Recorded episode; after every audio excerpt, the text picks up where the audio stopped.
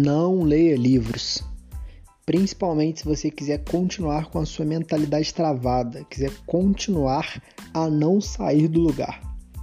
E obviamente, hoje eu sei e entendo que existem várias formas de você aprender um conteúdo. Pode ser por videoaulas, tem o YouTube, mas nada no mundo substitui a leitura, pelo menos ao meu conceito. Óbvio, você pode ter os seus, mas isso é um conceito meu, tá? E a leitura foi um dos hábitos, foi não, é um dos hábitos que mais mudaram a minha vida. Mudaram a minha forma de interpretar o mundo, as pessoas e as situações. Então, assim, é, não abro mão da leitura.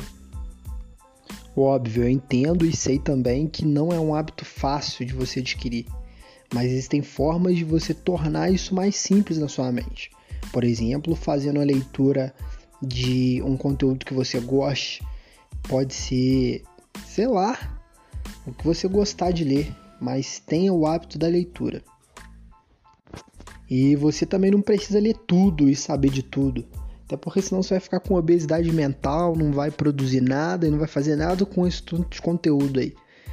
Você segmenta, segmenta pelo seu gosto, segmenta pelo aquilo que você acha importante, mas tenha esse hábito da leitura. Assim, é fantástico, é surreal como a sua mente abre. E entenda uma coisa, uma vez que a sua mente abre, ela, ela se expande, ela nunca mais consegue voltar para aquele estado original que ela tinha anteriormente. E você deve ter o hábito da leitura, principalmente porque a gente vive numa geração é, de conteúdos rasos. É uma geração que quer só método, ela só quer o, o já a, a receita pronta, ela não quer fazer parte do processo, ela não quer entender o processo. Então, os livros são processos, eles te ajudam a galgar os processos, a entender os processos e os estágios.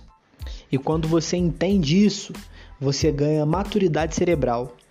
E isso é importante demais, porque vai auxiliar você nas suas tomadas de decisões, vai fazer com que você escolha melhor as pessoas com quem você vai se relacionar. Então, assim, só tem benefício no hábito da leitura.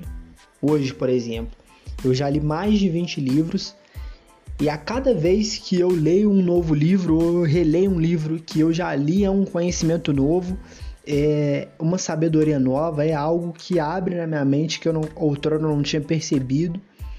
Então, assim, só tem coisas positivas no hábito da leitura. Tamo junto e é só o começo.